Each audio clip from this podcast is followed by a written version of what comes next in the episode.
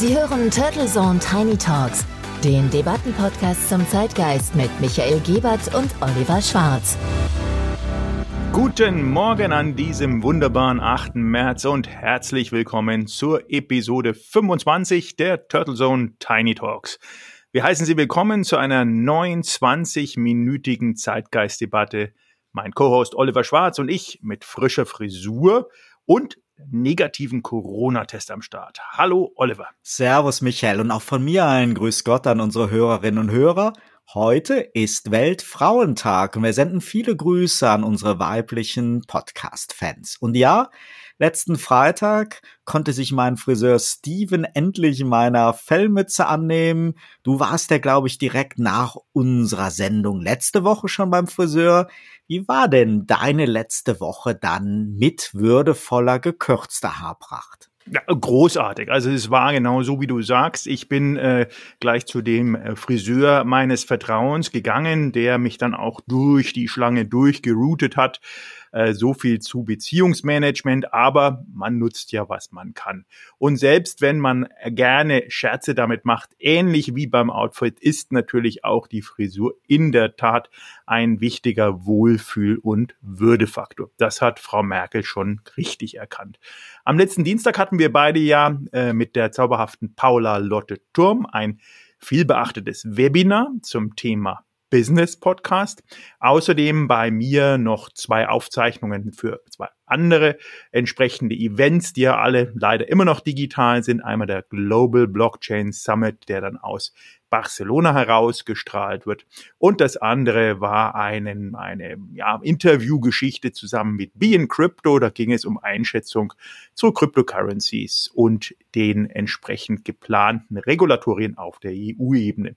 Und dann war ja am Mittwoch noch das mit entsprechender Spannung erwartete Meeting der Kanzlerin mit ihren Ministerpräsidenten. Ja, und die Kritik danach war hart, insbesondere an dem Dream Team Spahn und Scheuer, die sich nun um die Teststrategie kümmern sollen. Ja, jetzt und nicht bereits seit Monaten. Angela Merkel spricht von Hoffnung, Kritiker von Versagen. Wir wollen uns da heute nicht so draufstürzen. Ich fand jedoch trotzdem die Analyse des Kollegen Robin Alexander interessant, der über die letzten Monate immer wieder das Misstrauen der Politiker in ein verantwortliches Handeln der Bürger als so ein Fundament vieler Entscheidungen gesehen hat und zudem die Ineffizienz in der Umsetzung von Test- und Impfstrategien beklagt. Und ich freue mich zumindest, dass es jetzt mit den Selbsttests irgendwie vorangeht, die ich ja hier an dieser Stelle seit vielen Wochen wie geschnitten Brot empfehle. Aber auch hier übernehmen Aldi, DM und Co die Rolle des Lieferanten für die medizinischen Laien. Die von Spahn eigentlich angekündigten Testangebote finden nun doch wieder kostenintensiv bei Ärzten und Apothekern statt. Und in der Debatte werden irgendwie so diese Begriffe Schnell- und Selbsttest munter vermischt. Ein sogenannter Schnelltest, für den ich erst einen Arzttermin vereinbaren muss oder in der Schlange in einer Apotheke stehe, erscheint den politisch Verantwortlichen dennoch derzeit irgendwie attraktiver als die weitaus kostengünstige Förderung der wirklich schnellen Selbsttests in den Unternehmen oder zu Hause.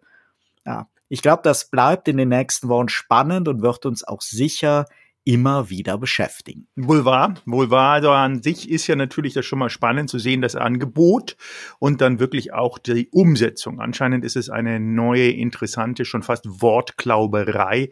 Ein Impfangebot, ein Testangebot zu machen, heißt noch lange nicht, dass man es bekommt.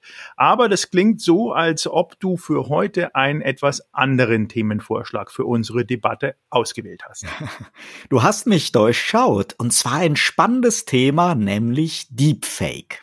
Ui, das klingt in der Tat sehr, sehr spannend. Und bei dem Thema treffen wir ja zum einen auf die technischen Innovationen, Entertainment und natürlich auch auf ernstzunehmende Gefahren, die wir dort beachten müssen. Was ist denn dein persönlicher Blick auf das Thema? Mich trifft das Thema mal ein bisschen pathetisch formuliert mitten ins Herz, denn mir bedeuten Bilder und bewegte Bilder viel. Und ich sehe die Entwicklung wirklich mit großer Sorge. Erst einmal muss man konstatieren, dass schon ja seit Aufkommen der Fotografie und des Films im 19. Jahrhundert Retuschen und Manipulationen gang und gäbe waren. Vielleicht vergleichbar mit heutigen Instagram-Filtern und der Nachbearbeitung in Photoshop. All das hat dennoch der Kraft der Bilder keinen Abbruch getan. Ein Bild sagt sprichwörtlich mehr als tausend Worte und Bilder und Bewegtbilder haben gesellschaftlich ja immer einen großen Einfluss gehabt, haben Stimmungen, Konflikte beeinflusst, positive wie negative Ereignisse dokumentiert, Kriege ausgelöst und beendet. In diversen Rechtssystemen auch eine juristische Beweiskraft, bei uns zumindest eine Rolle bei der Ermittlung und Aufklärung von Straftaten und sie dienen ja, der wichtigen historischen Aufarbeitung, Dokumentation und Vermittlung. Darüber hinaus ja, dienen Bilder und Filme der Unterhaltung und Illustration von Geschichten. Kein Medium, kein Storytelling, kein Entertainment kommt ohne Bilder aus. Und nun das, Bilder werden nicht mehr nur aufgehübscht, nachbearbeitet, beschnitten und verfremdet, zensiert oder manipuliert, sondern heutzutage komplett und zu 100 Prozent gefälscht. Und zwar so perfekt, dass selbst Experten und Gutachter Mühe haben, den Fake zu erkennen. Deepfake halt. Die Bilder verlieren damit nicht nur ihre Glaubwürdigkeit und damit ihre Stärke, sondern werden ohne Not zu einer Art Spielball und zur Waffe von Manipulateuren, die sich hinter der Technikfaszination von künstlicher Intelligenz und Augmented Reality verstecken und damit ein wirklich wertvolles Kulturgut missbrauchen und ja mal sprichwörtlich vergewaltigen. Kurzum, ich traure um die wahren Bilder. Ja, also das klassische Seeing is Believing hat ausgedient, muss man sagen. Und es ist, denke ich, umso wichtiger, äh, dieses Vertrauen wiederherzustellen. Die Frage ist natürlich, wie. Und wenn man sich die Gesetzgebung anschaut, dann hinkt die bei solchen Themen traditionell immer hinterher. Es gibt in England mittlerweile da auch ein echtes Straftatsgegenstand, wenn man das aufdeckt für die Kreativen, die ein Deepfake entsprechend raussenden. Und man muss, glaube ich, auch erstmal, ähm, wenn du hast ja erwähnt, das ist ja jetzt nichts Neues, was aufzuhübschen, aber Deepfakes, wie du sagst, ist ja wirklich eine komplette Neugenerierung beziehungsweise Abwandlung. Und das kann ja in alle Richtungen gehen. Man unterscheidet dort einmal zwischen dem klassischen Bilder äh, verabändern oder neu gestalten, Deepfake, Video, aber auch Full Body und Audio. Und das äh, in der Kombination ähm, gerade wenn man sich überlegt, erst ungefähr seit den 90er Jahren anfänglich, aber richtig aufgekommen, so in den 2015er, 16er Jahren, führt dann zu komischen, teilweise ja, witzig gemeinten, aber doch sehr, sehr skurrilen und nachdenklichen Ergebnissen, wie zum Beispiel University of Berkeley hat eine Tanz-App entwickelt, im Rahmen eines universellen Projektes und hat dort den Eindruck erweckt von Personen, die, wo du einfach ein Bild, ein komplettes Körperbild gemacht hast, dass die meisterhaft getanzt haben. Und das ist alles nett, aber auf der anderen Seite verfälscht es in allen Bereichen natürlich die Wahrnehmung und dieses naturgemäße Grundvertrauen in Bilder, Videos und dem Gehörten. Das kann man ins Politische, das kann man ins natürlich in, in das Fake-Thema reintun für Celebrities, aber auch natürlich überlegt ihr, die Leute lernen sich jetzt gerade zu Corona-Zeiten neu immer mehr kennen über entsprechende mobile Applikationen wie zum Beispiel Tinder. Und wer sagt dir denn, dass dort die Bilder respektive die Videos oder sogar die Audioaufnahmen echt sind? Ja, das Erschreckende ist dieses Wechselspiel von Entertainment-Industrie, Nachrichtendiensten und Kriminalität. Natürlich lieben wir künstlich erzeugte Kinowelten und finden es unterhaltsam, in Smartphone-Apps Gesichter von Prominenten anzunehmen oder vorhandene Bilder zu morphen oder zu animieren und ja, ABBA arbeitet ja seit Jahren an einer Welttournee mit Hologrammen und Hollywood ist fasziniert von den technischen Möglichkeiten, Schauspieler einzuscannen und dann Dreharbeiten immer mehr zu virtualisieren. Unsere Smartphones und Bildverarbeitungs-Apps begeistern mit Bildmanipulationsfeatures, für die ich noch vor Jahren sündhaft teure Technik und Retuscheprofis gebraucht hätte. Doch was macht das mit uns, wenn der 14-jährige Kevin und die 12-jährige Chantal Bilder und Videos fast in Perfektion manipulieren und faken können? Was für Möglichkeiten haben dann erst Regierung und Geheimdienste, haben Propaganda und Konfliktschürer und auch Kriminelle? Welchen Bildern in den Nachrichten und Medien können wir da noch vertrauen, die ja auch zumindest zum großen Teil nicht selbst erzeugt sind, sondern über Agenturen weltweit verbreitet werden. Und im Bereich der Kriminalität nehmen Betrügereien und Erpressung mit Deepfake erzeugten Bildern, Videos und Sprache in der Tat erheblich zu. Und du hast es ja gesagt, auch Audio ist natürlich davon betroffen. Und mir geht es da auch nicht um Technikfeindlichkeit, aber wenn man die Macht von Bildern kennt, dann ist es, ja, dann ist da nicht nur das von mir so proklamierte Kulturgutbild in Gefahr, sondern Deepfakes können auch wirklich zur gefährlichen Waffe werden und bald selbst für Experten nicht mehr zu erkennen sein, da ja immer häufiger nicht mehr vorhandene Bilder manipuliert werden, sondern Fake-Bilder per Algorithmus nahezu vollständig künstlich erzeugt werden auf Basis von Millionen Scans realer Bilder. Ja, und äh, wie du sagst, äh, das Ganze kann natürlich auch dramatische Auswirkungen haben. Es gab einmal einen kommerziellen Test, wo entsprechende Lungenbilder so ähm, deep gefaked wurden, dass dort Krebs drinnen ist. Und das wurde vorgelegt, Radiologen.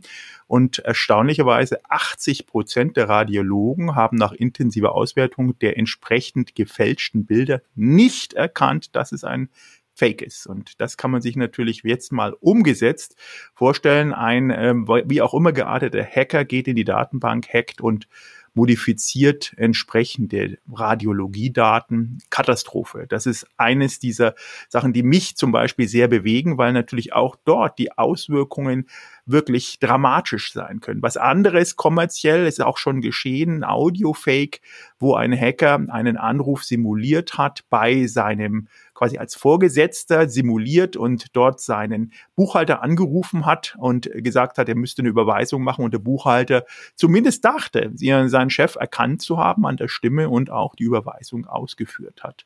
Das zeigt bereits, dass wir uns in diesem in Anführungsstrichen schon fast verfügbaren, öffentlich verfügbaren, Open Source verfügbaren Deepfake Software Bereich auf einer Professionalisierungsebene befinden, die extrem hoch ist. Und wenn wir uns gleich gleichzeitig noch dann wirklich überlegen, dass es mittlerweile auch Deepfake sogenannte inszenierte, dafür extra traditionell auch mit einer Agenda, mit einer entsprechenden Identität ausgeschaffenen Fake-Personen gibt. Es gab eine Person, die Legendenbildung, einen sogenannten Oliver Taylor, der gemacht wurde von einem Universitätsstudent in äh, England. Und dieser Oliver Taylor wurde dann eigentlich als Spaß auch entsprechend ähm, identifiziert und der war ganz spannend, dass er eben auch bei entsprechenden äh, Kongressen dabei war und auch eine gewisse Persönlichkeit hatte bis irgendwann mal aufgelöst wurde, dass diese Person gar nicht existiert. Das heißt, es ist nicht nur die Abänderung und das entsprechende Aufsetzen anderer Identitäten, es ist auch die Erschaffung einer völlig neuen, frei und ohne jegliche Grundlage, aber damit trotzdem neu empfundenen Identität. Und das macht das Ganze, denke ich, noch schockierender auf der einen Seite, aber auch natürlich noch bedenklicher, zumal es zumindest ich äh, denke, noch keinerlei gesetzliche Grundlage dafür gibt, sowas auch dann auch nachhaltig zu regulieren. Da sind wir meilenweit davon entfernt. Die Medaille hat natürlich wie immer zwei Seiten. Man muss natürlich ehrlicherweise auch dazu sagen, dass es durchaus auch einen begründeten Bedarf an künstlichen Bildern und Deepfakes im positiven Sinne gibt. Denn wir erleben seit Jahren eine Behinderung der journalistischen, dokumentarischen und künstlerischen Nutzung von Bildern und Bewegtbildern, aber auch von dem Einsatz dieser Bilder im Business. Die Verschärfung der Hürden für eine rechtlich wirklich hundertprozentig sichere Nutzung von Bildern mit Menschen ist aus dem guten Willen heraus, mal einfach diesen guten Willen unterstellt, oft so kontraproduktiv, dass sich die Bildsprache massiv ändern muss oder wichtige Bilder nicht mehr genutzt werden können. Das sprichwörtliche und juristische Recht am eigenen Bild hat in Wahrheit schon längst einen Konflikt um das Erzeugen und Verwenden von Bildern aus dem öffentlichen Raum ausgelöst, da die Summe der relevanten Rechtsnormen inklusive dem Datenschutz mittlerweile selbst die journalistische und künstlerische Arbeit auf einen ja sehr wackeligen und unsicheren Boden stellt. Und langfristige Rechtssicherheit bei Bildern für Werbung und kommerziellen Einsatz zu halten, ist mittlerweile eine große Herausforderung. Und immer attraktiver werden für Unternehmen und die Werbung damit künstlich generierte Porträts, ja, wie sie zum Beispiel die Firma Generated Media des Gründers Ivan Brown ja mittlerweile mit einem Bestand von fast drei Millionen Bildern bietet, die alle täuschend echt aussehen, ganz individuell generiert werden können und keinerlei Rechte verletzen. Solche Projekte sind absolut nützlich, verwenden aber dieselbe Technologiegrundlage wie die negativ behafteten Deepfakes. Und ja, insofern zwei Seiten der Medaille. Für mich überwiegt aber immer noch die große Sorge. Ja, ich sehe die beiden äh, Medaillenseiten genauso wie du. Also ich sehe auch positive Anwendungen. Nehmen wir mal an, in einer vereinsamten Welt, äh, wenn man es über einen Deepfake-Algorithmus ermöglicht, ähm, jemanden zum Beispiel seinen geliebten Partner auf als Hologramm oder wie auch immer darstellen zu können oder einen Anruf oder ein Bild, was sich bewegt. Das ist natürlich hoch emotional und hoch empathisch und ich glaube, das ist auch richtig und wichtig, dafür die Technologie einzusetzen. Auf der anderen Seite ist es, glaube ich, nicht äh, ohne äh, Grund, warum die DARPA, die Defense Advanced Research Project Agency in den USA, mittlerweile ein großes Projekt mitfinanziert, bei dem entsprechend Einzelpersonen und äh, die Erstellung von AI-generierten Videos und Audio- oder Bilddateien entsprechend herausgesucht werden kann, was denn dort ähm, Deepfakes sind oder nicht. Also auch die Regierung dort hat durchweg ein Interesse zu identifizieren, weil logischerweise das auch teilweise Krieg oder Frieden ausmachen kann, weil zu schnelle, überschnelle Reaktionen auf entsprechende Informationen, die reinkommen, ob Video, Audio oder Bild, sind natürlich dann dramatisch und umso gefährlicher. Insofern müsste es eigentlich auf einer zumindest politisch entscheidenden, aber auch wirtschaftlich entscheidenden Ebene immer so eine Art Routinedurchlauf geben, wo zumindest die Ansätze, ist es Deepfake, ja oder nein, standardisiert werden und einfach äh, Commodity sind, dazugehören, weil man immer davon ausgehen kann, es ist nicht 100% die reine Ware, die einem da eingeschenkt wird. Das Thema Deepfakes, KI-generierte Bilder und Bildmanipulation lässt sich natürlich nicht aufhalten. Mir wäre es nur wichtig, dafür zu sensibilisieren, dass es nicht sein kann, dass echte, wahre und unverfälschte Bilder und die Arbeit von dokumentarischen und journalistischen Fotografen und Filmern auf der einen Seite immer mehr erschwert werden und gleichzeitig auf der anderen Seite eine Abstumpfung im Hinblick auf Bildverfälschung oder Deepfakes eintreten wenn der gegenwärtige Trend in der Geschwindigkeit so weitergeht, werden wir vielleicht schon in naher Zukunft in Zeitungen, Ausstellungen, Geschichtsbüchern keine echten Bilddokumente aus dem 21. Jahrhundert mehr sehen, sondern verstärkt künstlich generierte Illustrationen. Und für mich ist das wirklich eine erschreckende Vorstellung. Ja, so bleiben Deepfakes, ähm, aber auch wieder große Bruder Fake News ebenso interessante wie heikle Themen unserer Informationsgesellschaft und die Entwicklung in den Disziplinen wie künstliche Intelligenz werden natürlich immer noch zu besseren Ergebnissen führen. Und Deepfakes können und werden Persönlichkeitsrechte verletzen und in Anschuldigkeiten, Verwicklungen und Auseinandersetzungen münden. Und damit können sie potenziell natürlich die informationelle Autonomie gefährden und sind weiterhin auch auch ein Thema der Informationsethik. Insofern ein spannendes Thema, was wir bestimmt wieder aufnehmen werden. Ich wünsche allen unseren Hörerinnen und Hörern einen wunderbaren Start in die Woche. Bleiben Sie gesund und uns treu bis auf die nächste Woche. Dem schließe ich mich sehr gerne an. Haben Sie eine schöne Woche. Bleiben Sie gesund. Bis bald. Turtle Zone Tiny Talks, der Debattenpodcast mit Michael Gebert und Oliver Schwarz. Immer zum Wochenstart auf allen Podcast-Plattformen und auf turtlezone.de.